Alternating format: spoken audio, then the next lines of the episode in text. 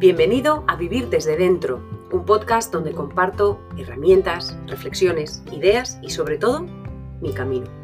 Me llamo Ana y espero de corazón que cada episodio te ayude a redescubrir todo ese potencial que tienes dentro.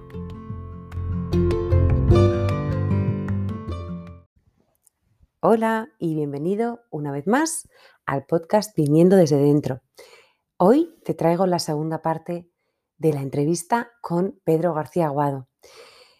Si no escuchaste la primera parte, vuelve al episodio 5. Y si ya la escuchaste, que sepas que repito unos cuantos segundos antes para meterte otra vez en el contexto. Estábamos hablando de la aceptación, de la resignación y de lo importante que es diferenciar eh, que hay que aceptar la vida como es y que eso no quiere decir que resignarse y no intentar ser mejor persona cada día. Te dejo con la segunda parte eh, de esta conversación que tuvimos con Pedro, que fue preciosa sobre potencial humano, sobre eh, vulnerabilidad y cómo levantarnos todos los días pues con un poquito de buen rollo y lo que podemos hacer cada día. Y Pedro la verdad es que fue comentando pues todo lo que ha ido aprendiendo a lo largo de la vida y de sus experiencias. Disfrútalo.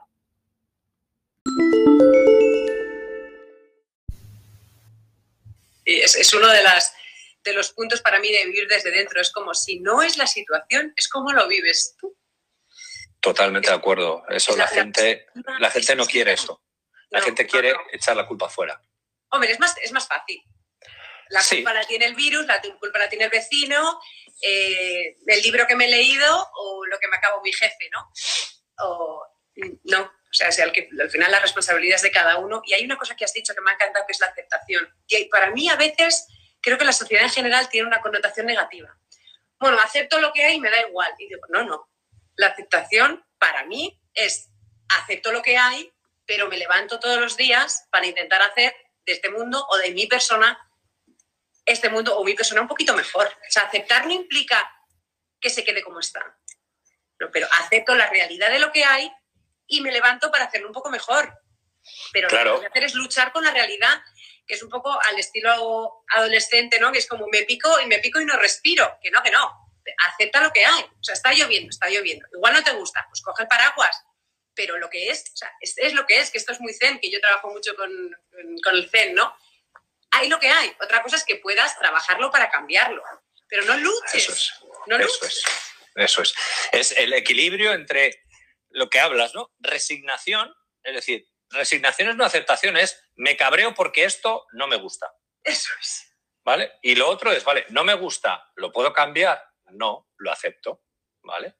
Me puedo cabrear porque no soy capaz de cambiarlo, ¿vale? Pero no porque eso sea así, sino porque yo no soy capaz de cambiarlo. Pero la aceptación al final te da ese grado de relajación, de decir, bueno, pues que no es mi batalla, ¿para qué me voy a pegar contra ese muro 100 veces? ¿no? Yo creo que lo has explicado muy bien. Y mucha gente va resignada por la vida no con aceptación. Yo estaba sentado en la silla de terapia y, ahora es mi socio, ahora es mi socio, ¿eh? fíjate, era un veterano, llevaba ya, no sé si seis años recuperado o algo así, eh, y ahora tenemos un centro terapéutico en Barcelona. Eh, y él me decía, chaval, era muy así de, calle, ¿no? Tú no aceptas la enfermedad. Yo me miraba así y decía, ¿qué cojones me está diciendo este de aceptar la enfermedad? Claro, yo estaba en, la resignación, en que coño, que, que mi carrera se había acabado, que yo, pues evidentemente, yo decía que no quería tomar ninguna sustancia más, pero el no quererlo no estaba entendiendo que, que yo ya no tomaba porque quería, que tomaba por una maldita necesidad que era la adicción y que eso me hacía comportarme de la forma que me comportaba. Entonces, en el momento que lo aceptas, dices, ah, que, es que yo no soy el que mandaba en eso, yo ya era un maldito títere. Ah, vale, vale. Entonces, cuando lo aceptas, hay un vídeo de, de, ¿cómo se llama? Este Bruce Lee, que a mí me encanta. Ay, qué bueno, luego lo busco. Bruce Lee, el, del anuncio aquel de Big Water, my friend. Ah, sí, sí, sí, sí, sí, sí, sí. Bueno, lo que dice es que, eh, además lo dice en plan, como él era, que era muy, era muy, muy cachondo, eh, el de pones eh, agua en una taza y el agua se convierte en taza, ¿no? Pones agua en un vaso y el, y el agua se convierte en vaso, ¿no? Adopta la forma del vaso, ¿no?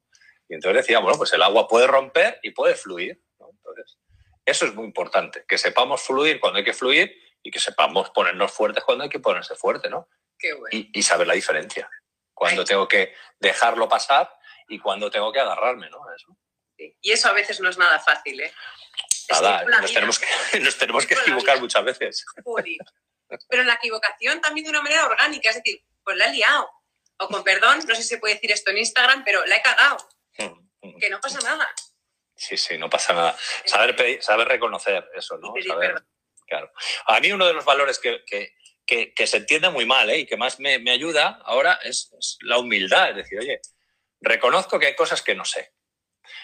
En otras, y humillar, humildad no quiere decir humillarse. No, no. Yo hay cosas en las que tú me dices, oye, Pedro, ¿de esto conoces? Ni idea, me encantaría aprender. Oye, de esto, pues mira, he visto familias, sé que hay modelos educativos que dan mejor o peor resultado, que al final la gente no es mala, sino que tiene mal comportamiento y que todo ese tipo de cosas, bueno, ahí sí que puedo ayudar. Y a mí me va muy bien, incluso para cosas de mi vida, de decir, esta batalla no la, no la, no la lucho. Me he metido en batallas en estos 17 años recuperado que yo a veces digo, no aprenderás. Y la he vuelto a cagar, menos, con el tóxico, que eso sí que ya no, no, no, lo he querido en mi vida, pero en decisiones, en, en relaciones, en todo ese tipo de cosas. Y al final, pues aprendes, claro, aprendes. No nos queda otra. Qué bueno. Es un poco con las opiniones también. Bueno, esto es mi opinión. O sea, no, eh, a mí me gusta mucho diferenciar opiniones de hechos. Hmm. lo decía en, en, otro directo el otro día. Es como, si está lloviendo, no discutimos. Es como, está lloviendo, punto. Pero si empiezo yo a hablar de una opinión como si fuera un hecho, es como, cuando llueve es genial o es fantástico si llueve, ahí tú y yo podemos entrar en discusiones o yo te puedo intentar convencer, ¿no? Es como, no, oye, mi opinión es que me gusta cuando llueve. Y ya es que no entras en batalla.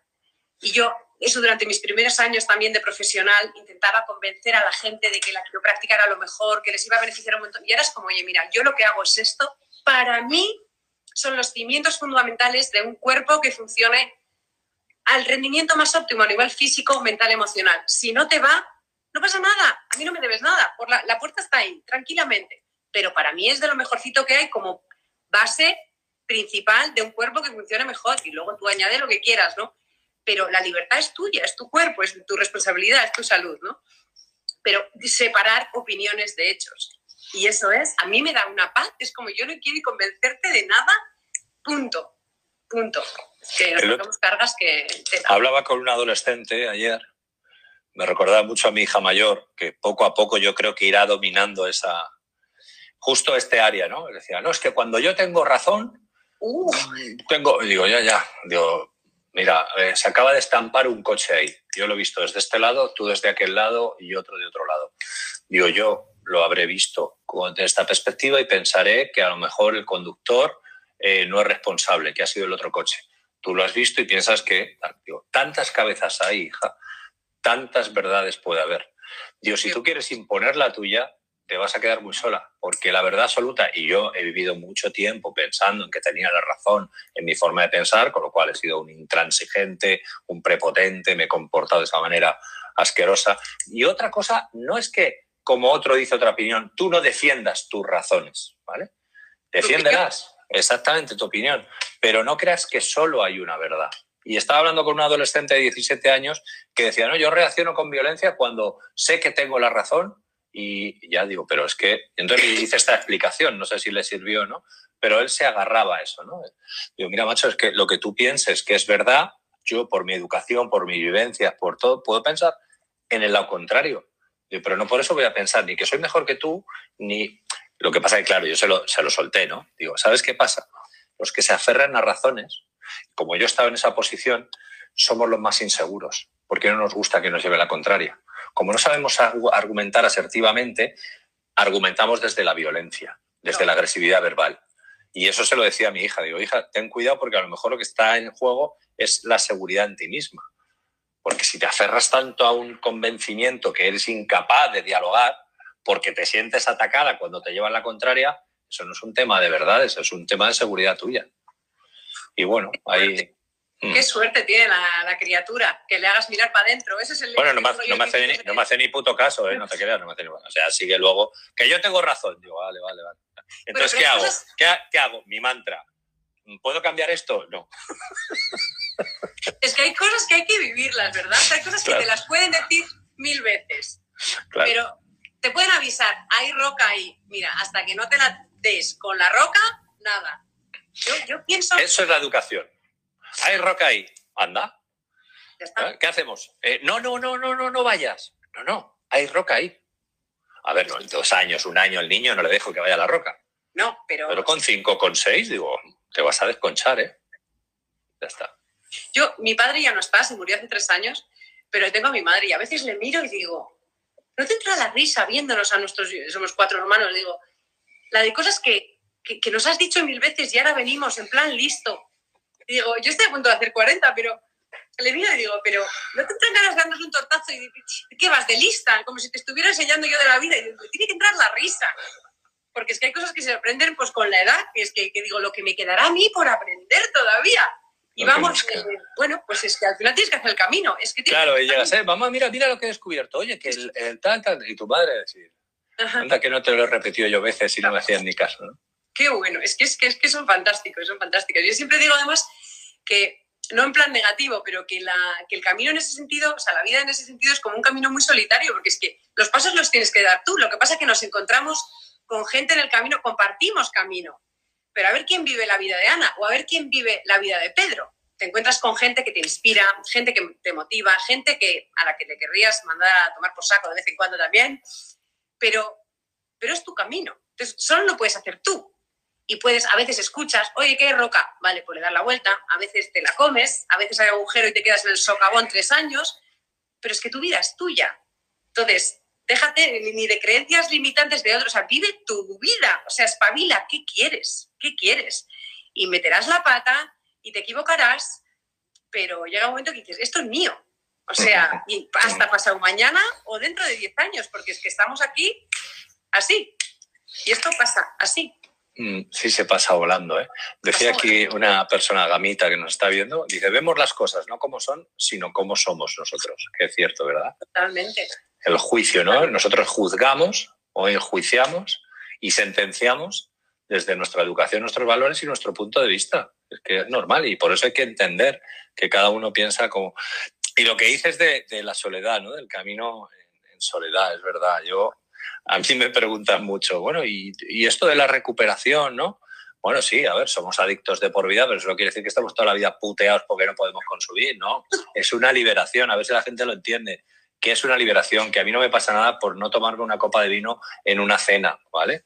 Pero sí que les digo, oye, ¿cuándo piensas que te recuperas? Digo, mira, yo cuando esté ahí en la cajita de pino así, diré, lo he conseguido, ¿vale? Pero ese camino lo tengo que andar yo, en este caso no solo, pero sí que nadie lo va a andar, lo va a andar por mí. Digo que no estoy solo porque yo tengo posibilidad de, de... Claro, al haber estado en un grupo de terapia, te acompaña toda la vida. Yo levanto un teléfono, oye, que me pasa esto ese gesto de algo así como si fuera antiguo el teléfono, ¿no? De coger el móvil, ¿vale? Soy muy antiguo ya. los años que tienes, Exacto. Coges el móvil y dices, oye, mira, me pasa esto, estoy enroscado en esto. O sea, eso, eso, es, eso es una riqueza, el poder compartir. Que, tienes una situación que necesitas otro punto de vista y aceptarlo. Que yo en terapia al principio decía, ¿qué me está diciendo este? ¿Qué sabrá este? Y ahora es que cojo y digo, oye, me pasa esto hablas con tres y te dan una visión de algo en lo que tú estás solo mirando aquí, que es maravilloso. Por eso yo se lo digo mucho a mucha gente, ¿no? Sí que caminamos solos, pero si sabemos acompañarnos de los otros cuando, bueno, pues cuando nosotros ese camino vamos directos a la roca y saber, oye, es que, coño, salir del malestar. Yo cuando voy a, los ajustes, que por cierto, estás en San Sebastián tú, ¿no? Sí. Yo cuando vaya quiero que me ajustes porque, vamos, es, Cuando quieras, de arriba y quiero, que yo soy, eh, yo creo que muy, muy ingenuo en muchas cosas. Quiero que me, que me, que me saques de si, si te, no si tengo razón, si estoy en lo cierto o no, ¿vale? Sobre la quiropraxia. Eh, eh, pues eso, que vas andando, pero te acompañas de los demás, ¿no? Y yo, cuando fui a la quiropraxia, me dijeron, bueno, que los ajustes, o sea, la, la médula pasa por la columna. Y la médula es la que lleva las terminaciones nerviosas a los diferentes órganos, ¿no? Todo. Entonces, cuando tú, pues del movimiento, lo que haces, ¿no? Se producen pequeñas subluxaciones, que es como que... Pedro. Vale, no, pero fíjate que yo soy así de... que es como que pinzan y la información al órgano, pues, llega más forzada. Cuando tú liberas el órgano, el cuerpo funciona, como has dicho, perfectamente, ¿no? Sí. Vale, ¿y cada, cada cuánto habría que ajustarse? ¿Cada semana, cada 15 días? Depende. de cada caso. Eh, al principio la frecuencia es un poquito más alta y luego hay gente que viene en mantenimiento una vez al mes, pues eso depende de cada vez, la cronicidad. Pues hay gente con desgastes, no es lo mismo ajustar a un crío que, que a un jugador de rugby. Yo siempre pongo el mismo ejemplo. Un crío que empieza bien que un jugador de rugby que, pues imagínate, en el waterpolo me imagino que las galletas no serían las mismas que un jugador de rugby pero depende un poco de... Hombre, las luxaciones, las, este, sí, hombre, el cuello, sí, sí. no había el impacto de, del rugby, sí. sobre todo para la columna, pero había, bueno, elongaciones muchísimas y tal. Ojalá, ojalá hubiera conocido la quiropraxia cuando jugaba. Sí, en el deporte, lo que pasa es que en España se conoce poquísimo, pero en Estados Unidos todos los deportes, o sea, todos los... Eh, eso te iba a preguntar, igual lo conociste por estar al estar en las Olimpiadas y tal, pero todos los equipos tienen como al fisio y al quiropráctico en plantilla. O sea, es como, es parte del cuidado de los atletas en general. Aquí, está más el fisio y el osteópata. El osteópata hace funciones, sí. Somos muy poquitos. Aquí, aquí somos muy poquitos todavía. Entonces, eh, bueno, está regulada por la OMS y tal, pero en España todavía estamos en bras, que se suele decir. Pero sí, sí. Yo te iba a comentar una cosa, y es que tengo una conocida en la consulta que está con vosotros en el Instituto NOA. Y cuando fue por casualidad, por casualidad, cuando le dije, oye, mira, he conseguido que Pedro García Aguado, bueno, ¿qué he conseguido? Ni que me hubiera esforzado. Lo voy a decir aquí públicamente, que le mandé un mensaje a Pedro, oye, Pedro, me gustaría hablar, eres un referente para mí sobre potencial humano, sobre vulnerabilidad, sobre tal, y me dice, pues hacemos un directo. Le dije, ¿harías un directo? Y me dijo, pues sí. Aquí Pedro no gana absolutamente nada y encima me dice, quiropráctica, pero si llevo 10 años ajustado, como, ¿cómo? O sea, todo, bueno, que tenía que ser Pedro. Y me dice, pasaron dos cosas, te lo voy a contar, Pedro. Me dice, no me puedo creer la casualidad. Están ayudando a dos hijos míos. Hoy mismo, de, de la carga que llevaba encima, estaba a punto de mandarte un WhatsApp. Lo he escrito y lo he borrado. Y estamos hablando de, la vulnerabilidad, porque no he, sentido la, la, pues fortaleza en ese momento de darle a enviar. Y le digo, pues qué pena, porque cuando quieras aquí estoy. Que yo no voy a hacer el apoyo que le, estáis, que le estáis haciendo a ella, pero que sepa que lo puede soltar. Porque hay una cosa que para mí es vital con la vulnerabilidad, no lo he dicho antes, que es con todo ese dolor que tenemos a veces, el simple hecho de poder soltarlo a alguien que pueda escuchar toda la mierda despatologiza. Yo no sé si conoces el trabajo de Brené Brown. es una de las charlas TED, te la recomiendo Pedro y a todos los que están escuchando, es una de las charlas TED más vistas del mundo. Se llama El poder de la vulnerabilidad. A mí me encanta, tiene cinco libros, bueno, me, alucina, me alucina eh, su trabajo, pero habla que eh, en uno de los libros que creo que se llama eh, También me pasa a mí o creía que solo me pasaba a mí, se llama el libro y es que el solo hecho de comunicarlo a alguien que está escuchando, que paso tenemos dos orejas y una boca, es un trabajo, o sea, es despatologiza. Es decir, Jolín, hombre, sigo, bueno, igual la diferencia entre el dolor y el sufrimiento, ¿no? Simplemente lo suelto y digo, que alguien te diga, te entiendo. O también a mí me pasa, yo también siento miedo, frustración e ira. Y esta persona, pues no tuvo el valor, porque claro, nos conocemos desde hace 10 años, viene hace 10 años a la consulta, 12 años desde que abrí pero pensaba, joca, es micropráctica, igual le molesto. Y dije, qué pena. Pero justo en ese momento, cuando yo le conté que iba a hacer la entrevista contigo, y me dijo, no sabes la labor que están haciendo, apoyándome a mí como madre y con mis dos hijos, que el mayor ya lo ha resuelto, se está formando para ayudar a sus otros hijos, o sea, que chapó. Y si no lo pone ella, porque está en el directo, desde aquí, mil gracias, porque es una mujer a la que adoro y mil gracias, porque, y bueno, en general he visto un montón de comentarios de gente, oye, quiero hablar contigo, ¿dónde trabajas? ¿Cómo te puede seguir la gente? Porque sé que estás con Noah, en lo de mentes expertas, eh, con lo de parenting.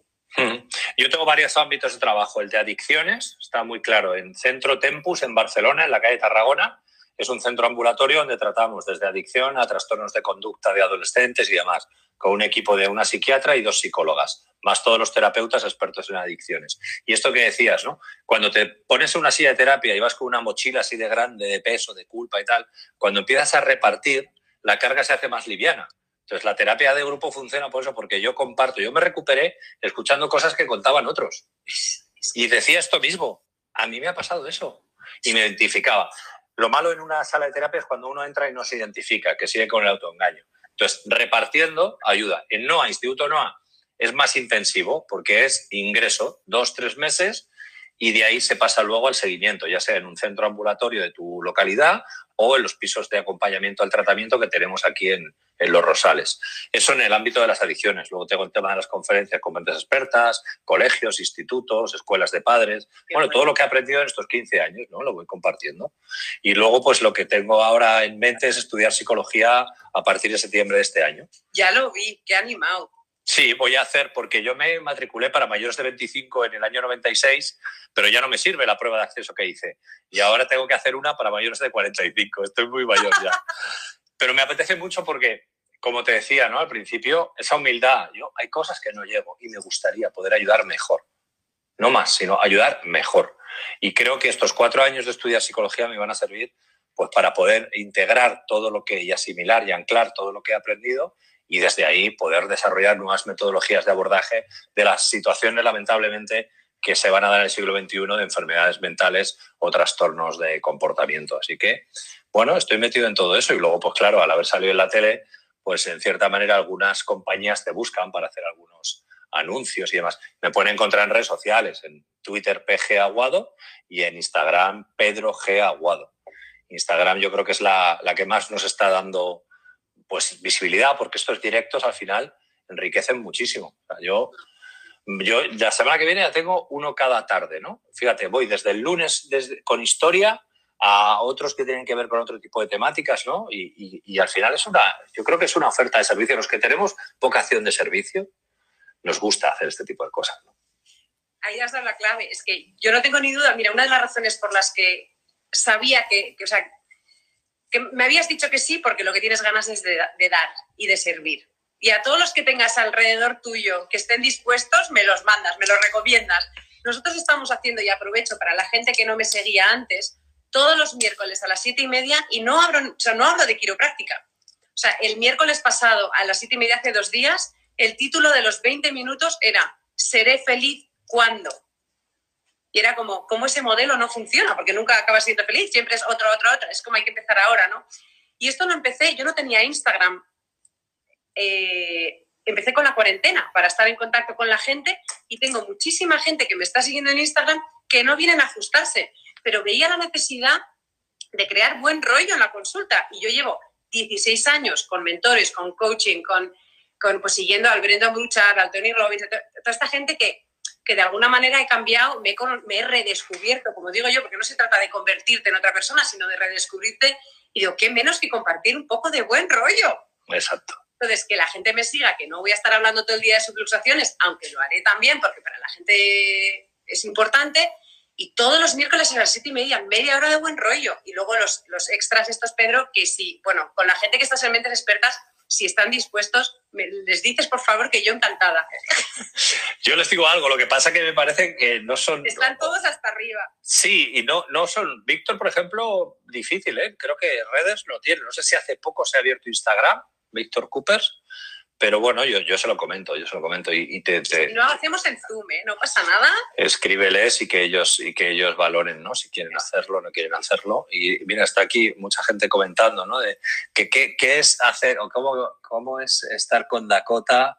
¿A qué tal es salir con Dakota en el internado, en el anuncio? Ojo que fue un anuncio, no estamos en la serie. Ya me encantaría poder aprender interpretación y participar en alguna, en alguna película, pero aunque he hecho mis pinitos, ¿eh? he grabado...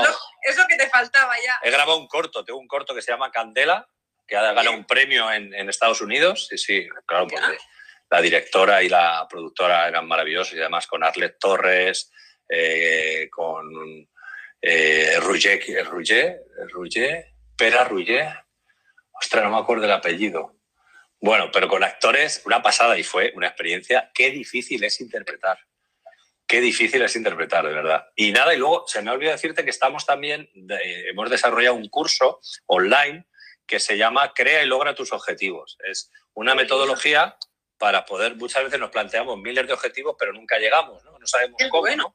Y entonces hemos eh, desarrollado una metodología Así que dentro de poco sacaremos una nueva edición para que la gente se apunte. Ay, qué bueno, pues me imagino que lo anunciarás en Instagram también. Sí, sí. Pues fantástico, que se apunte la gente, brutal. Yo aviso a la gente que he empezado un podcast, Pedro, Se llama Viviendo desde dentro, está en Spotify, está en, bueno, en todas las plataformas, en, Apple Podcast, ya sabes que se cuelgan en todas a la vez, se llama Viviendo desde dentro.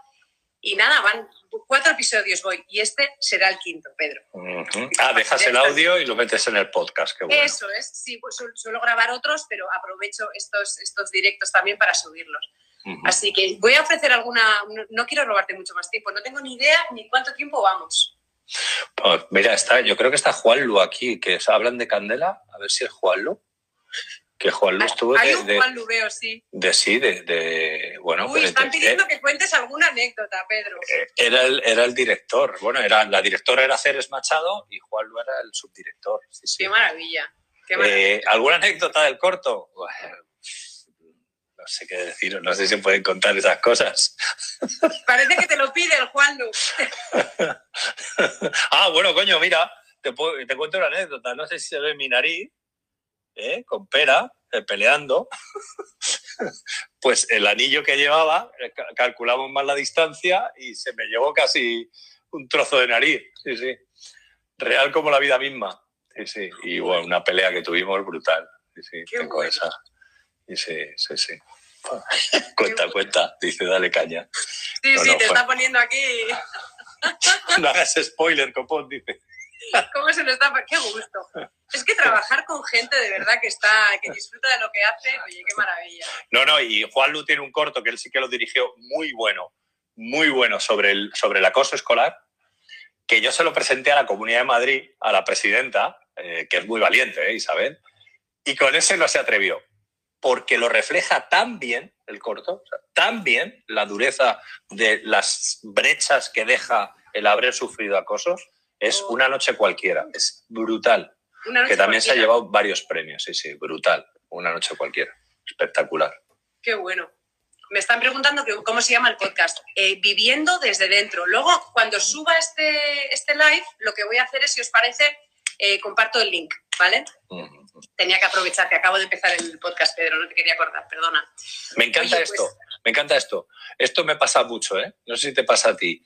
Pedro, eres mi fan, ¿vale? Es, normalmente se expresa de otra manera, es yo soy tu fan. Sí. Pero bueno, gracias por, por, considerarme tu fan. Muy bien, gracias por todo lo que haces por nuestra sociedad, te queremos. Pues sí, muchas gracias, Pedro. Voy a mirar, oye, llevamos casi una hora. Se me ha hecho como dos minutos, Pedro. Es maravilloso poder hablar de, estas cosas y, con naturalidad y para ayudar y la gente ha estado súper activa. Es, una pasada estas herramientas, por eso a papis y mamis cuando yo les digo, oye, cuando le deis un smartphone a vuestro hijo, un teléfono inteligente, porque ya no son móviles, ya no son, son smartphones, ¿eh? que les enseñen a usarlo, porque tiene unas posibilidades tan maravillosas que no solo es hacer fotos contra el espejo poniendo morritos, que pueden generar ya su propia identidad, su propia marca personal a través de lo que cuelgan, de lo que comparten, de lo que ven.